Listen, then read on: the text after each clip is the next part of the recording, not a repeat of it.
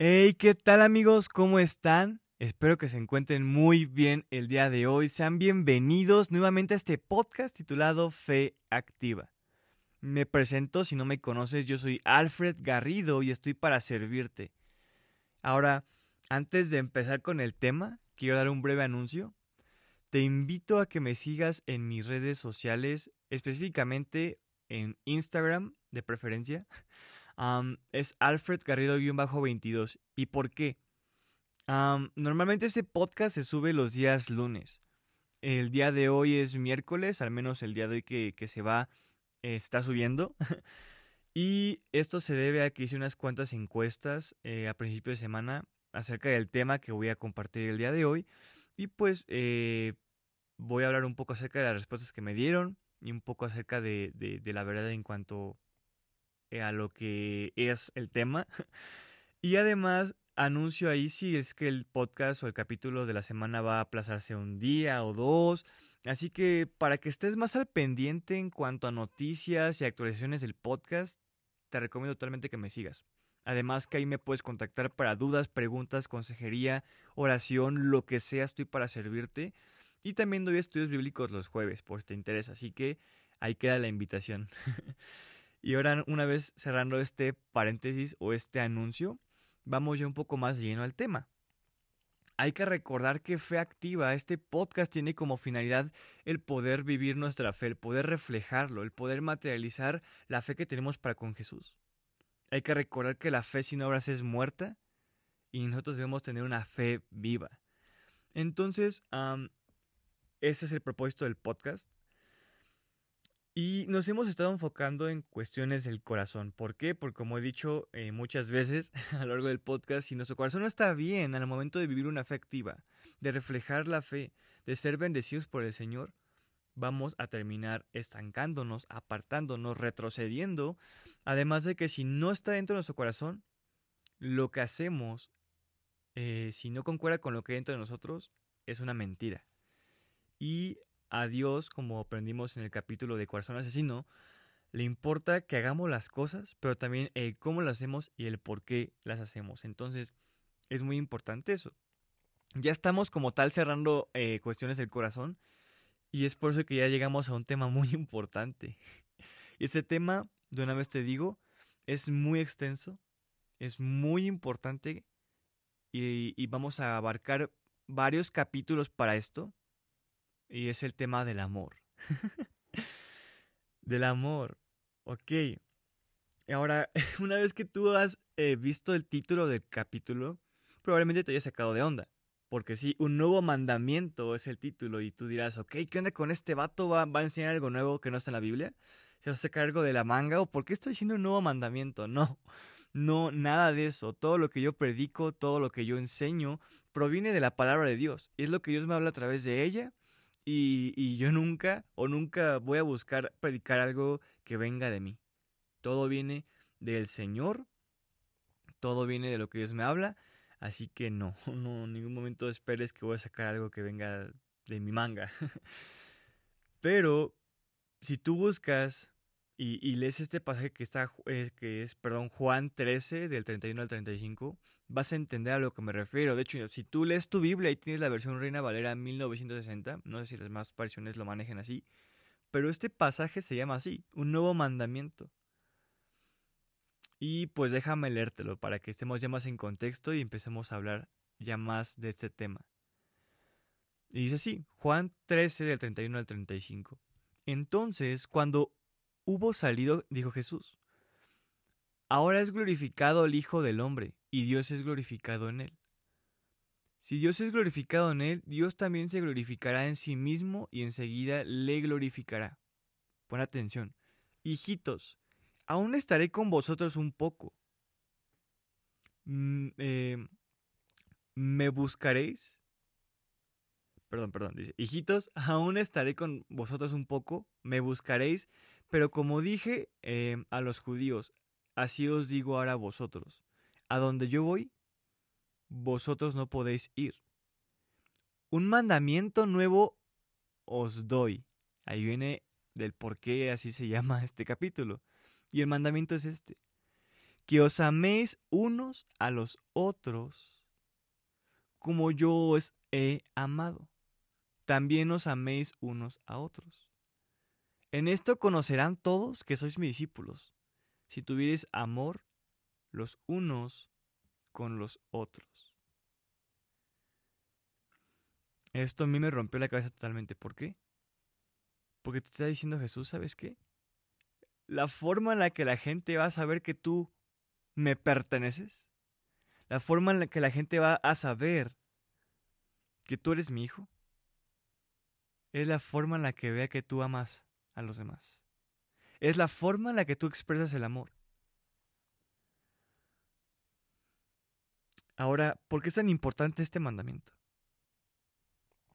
Este mandamiento Jesús se lo dio a sus discípulos en uno de los últimos tiempos que tuvo con ellos, que dijo, ok hijitos, aún estaré con vosotros un poco, pero que dice, pronto iré a un lugar donde ustedes no pueden ir. Está como nuevamente anunciando su muerte, diciendo, ¿saben qué? Les queda poco tiempo conmigo, pero les voy a dejar un mandamiento muy importante. Ahora, pudiendo haber enseñadoles em, algunas doctrinas chonchas acerca de escatología, acerca de, profecías, acerca de los últimos tiempos, acerca de doctrinas complicadas y, y ostentosas. Jesús se enfocó en sus últimos tiempos con sus discípulos en enseñarles a amarse, a servirse, y puso tanto énfasis en el amor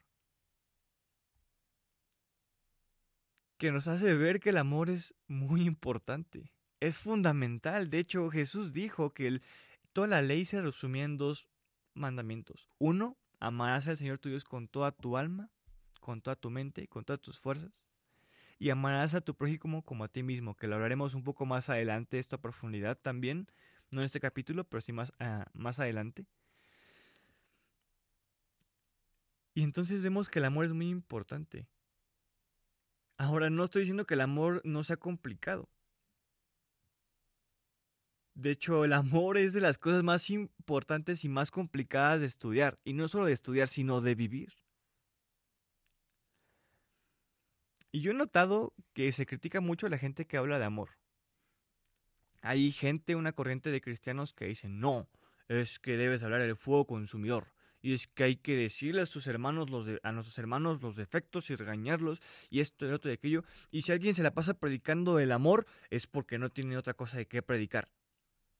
Y ahora, no estoy diciendo que hay gente que efectivamente se la pasa predicando solamente de una parte del amor, porque el amor son muchas cosas. Pero se la pasa predicando acerca de una cuestión del amor nada más, la parte bonita, si lo quieres ver de esa forma. Y no tiene otra cosa que decir, y sí es muy repetitivo, y a lo mejor mm, sí está haciendo mal. Pero también hay quien repite lo mismo simplemente porque nota que la gente no lo ha aprendido.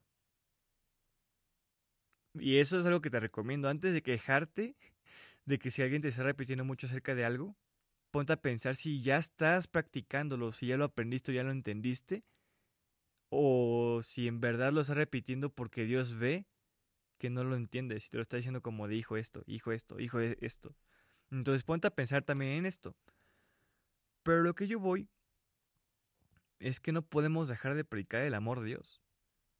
Aunque tú prediques el fuego consumidor, o prediques acerca del justo juicio, como lo hablamos también aquí en el podcast, no podemos dejar a un lado el amor de Dios. El problema, como te acabo de decir, es que nos enfocamos solamente en una parte. Es que predicamos lo que nos gusta muchas veces. Y el amor de Dios abarca muchísimas cosas. Entonces, es por eso que vamos a dedicar bastantes capítulos para hablar del amor. Y aún así, eh, podría aventarme miles de capítulos hablando del amor. Pero vamos a hablar mm, lo básico, un poco más de lo básico. Vamos a profundizar un poco. Y es lo que Dios ponga en mi corazón eh, para este podcast. Y eso no quiere decir que vamos a dejar de hablar del amor cuando creemos el tema. Pero pues exclusivamente para hablar acerca del amor sí vamos a dedicar uno que otro capítulo. Si ocupamos cuatro para la soberbia, imagínense cuánto vamos a ocupar para el amor. Mucho. Pero vas a aprender cosas nuevas y vas a aprender cosas que van a ser de bendición y de utilidad para tu vida, ¿vale? Ahora, um, hay diferentes tipos de amor, neta. O sea, mm, muchas veces cometemos el error de, pensar que el amor es sentir bonito. Un amigo me decía hace rato eh, sentir maripositas en el estómago. Pensamos que el amor es lo que sentimos para con la gente, la chica que te gusta, o el hombre, o tu crush, o el chavo que te gusta. O, o tenemos bastantes ideas locas de lo que es el amor. Y ese amor que pensamos que es eso, es un amor almático, un amor más como... Mm, pues almático, vamos a dejarlo así. y no es el amor que Dios nos está mandando, mandando a tener para, con el prójimo. ¿Por qué? Ahora, ¿por qué hice eh, la encuesta en mi Instagram? Yo hice una encuesta y pregunté, ok, ¿para ti qué es el amor? Ahora, yo esperaba sinceramente respuestas un poco más... Mm, un poco más... Eh, no genéricas, pero sí un poco más em, fuera de lo normal o algo que me... que me... Mm, sorprendiera, no sé. pero pues la mayoría de las personas me contestó lo que ya esperaba. Es, un, es una decisión, que si el amor es una decisión, y eso es muy importante. Es un mandamiento de Dios totalmente. Es... Eh, mucha gente decía que era lo más importante. Fueron bastantes respuestas que honestamente ya esperaba.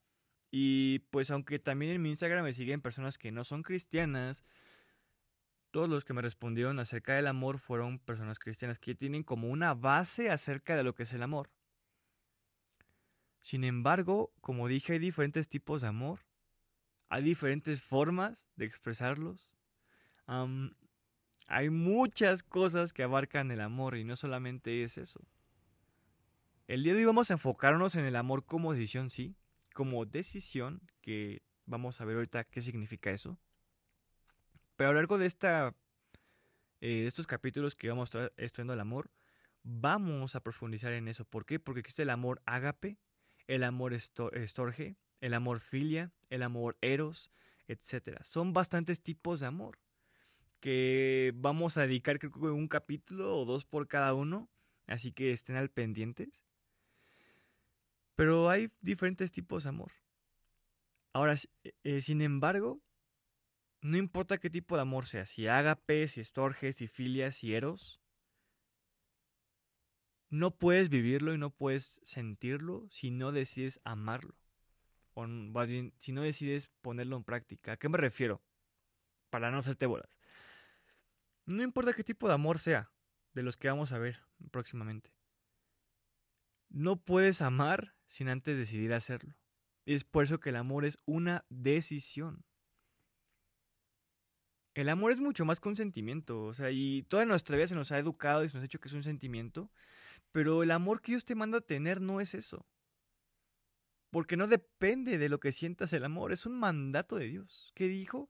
Un nuevo mandamiento os doy, que os améis los unos a los otros. No estás diciendo, ok, sientes bonito, si sientes amor para tu prójimo, ámalo. No, te está diciendo, ámalo, ama a tu prójimo.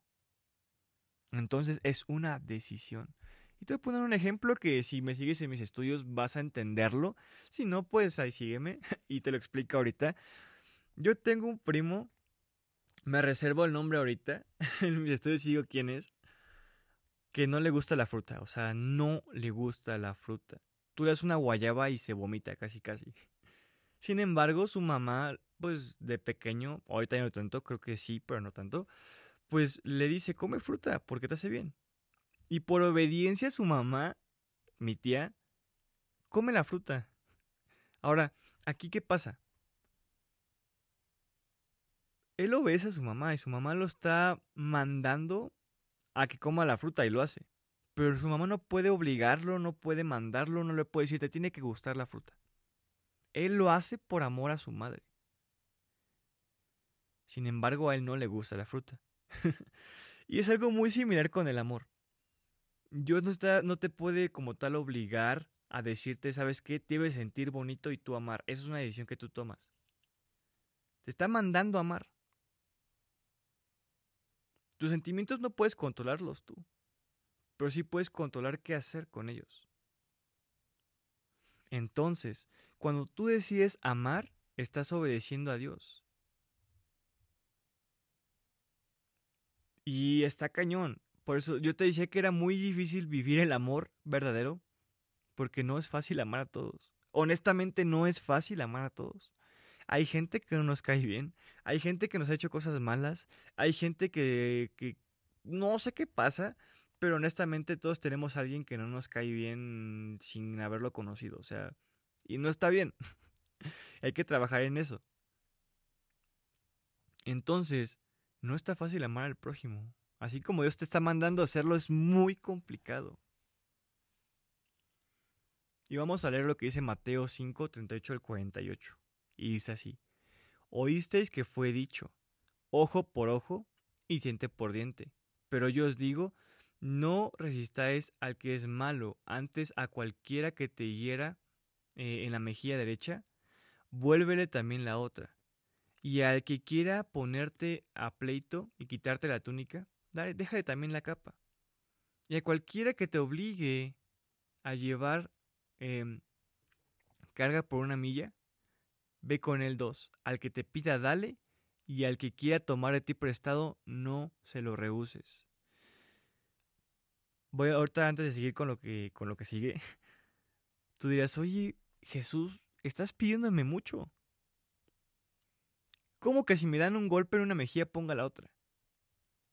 ¿Cómo que si alguien me pide que camine una milla, camine dos? Está muy cañón. Son decisiones. Son cosas que Dios te está mandando a hacer.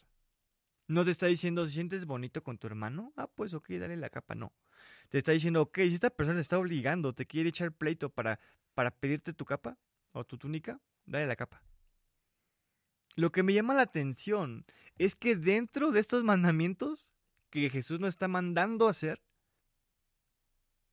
entra esta parte y dice así, oísteis que fue dicho, amarás a tu prójimo y aborrecerás a tu enemigo. Pero yo os digo amad a vuestros enemigos, bendecid a los que os maldicen, perdón, haced bien a los que aborrecen, y orad por los que os ultrajan y os persiguen, para que seáis hijos de vuestro Padre que está en los cielos, que hace salir el sol sobre malos y buenos, y que hace llover sobre justos e injustos. Porque si amáis a los que os aman, pon atención, ¿qué recompensa tendréis? ¿No hacen también lo mismo los, lo mismo los publicanos? Y si saludáis a vuestros hermanos solamente, ¿qué hacéis de más? ¿No hacen también así los gentiles? Sed pues vosotros perfectos, como vuestro Padre que está en los cielos es perfecto. Repito, todo esto Jesús lo explicó en un pasaje.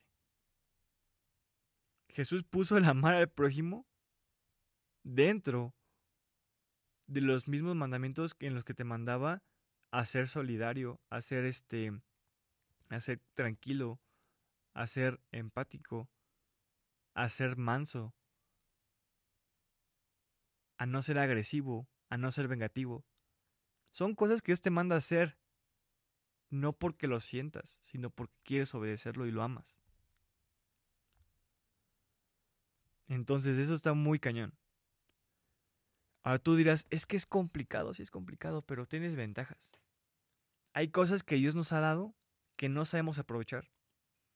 O que ni siquiera sabemos que tenemos. Un ejemplo muy claro es Ezequiel 36, del 26 al 27. Repito, Ezequiel 36, capítulo 36, versículo 26 al 27. Y vamos a leer esta promesa que Dios nos da cuando lo aceptamos. Dice, os daré un nuevo eh, perdón, os daré un corazón nuevo y pondré espíritu nuevo dentro de vosotros. Y quitaré vuestra carne, el corazón de piedra. Perdón, y quitaré de vuestra carne el corazón de piedra.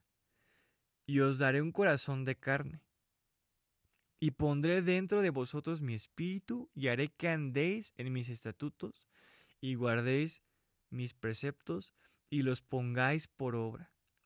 ¿Qué está diciendo Dios? ¿sabes qué? Te he dado un nuevo corazón. Un corazón capaz de amar correctamente. Un corazón capaz de querer honrarme. Un corazón capaz de querer obedecerme independientemente cómo te sientas. Filipenses 2.13 dice esto. Porque Dios es el que en vosotros produce así el querer como el hacer por su buena voluntad. ¿Qué quiere decir esto? Que Dios pone en ti el querer hacer las cosas bien. Dios pone en ti el obedecerlo o el querer hacerlo. Ahora, Dios ese convencimiento lo da por medio de su Espíritu Santo. ¿Y por qué el amor es una decisión entonces? Dirás, si Dios nos pone el querer hacerlo, ¿ok? Porque tú decides si quieres obedecer eso que Dios está poniendo en tu corazón a través del Espíritu Santo. Tú decides si quieres obedecer ese mandamiento que Dios te ha dado. Dios sí, por medio de su Espíritu Santo te va a poner y te va a decir, ¿sabes qué? Yo quiero que ames a tu prójimo. Y hasta puede ponerle querer en ti. Pero tú decides si quieres obedecer o no. Si hacer caso al Espíritu Santo de Dios que habla a través de ti o no. Entonces es importante eso. Que entiendas que tú decides si sí o si no. Pero que al final de cuentas es un mandamiento de Dios. ¿Y qué pasa cuando tú no ves a Dios? No te va bien. Josué 1.8 habla acerca de de, que la palabra de Dios, de que la ley de Dios no se aparte de nuestra boca. Y Dios promete que si eso pasa, nos va a ir bien y vamos a ser bendecidos por Él. Entonces, entienda algo. Obedecer un mandato de Dios, obedecer la voluntad de Dios, trae bendición a nuestra vida. Sin embargo, si no lo hacemos, trae maldición. No porque Dios te quiera castigar o diga, oh, soy malo y lo que sea, no. Sino porque fuera de la voluntad de Dios no podemos ser completos, no podemos ser eh, felices. Entonces, tienes que aprender a amar a tu prójimo. Ahora, amar a tu prójimo no es hacer tu mejor amigo, confiarle todo, decir, ah, yo te amo y no sé qué. No. El amor a tu prójimo es más que eso. Es decidir soportarlo, apoyarlo, ayudarlo. Es decidir estar bien con él, estar en paz con él. Y si te necesita estar ahí para predicarle, para apoyarlo, es una decisión. Tomamos un día al año para celebrar el amor, cuando deberíamos practicarlo todos los días. Entonces, es importante entender eso. Todos los días debemos practicar el amor de Dios. Y repito, no tiene nada que ver con los conceptos que tenemos actualmente del amor. O los que el mundo tiene.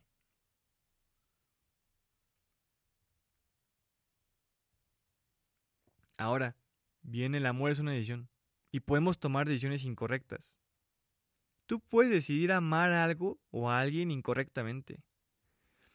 Hay muchos ejemplos. Te puedo hablar acerca de, las de cuando amas incorrectamente a una persona.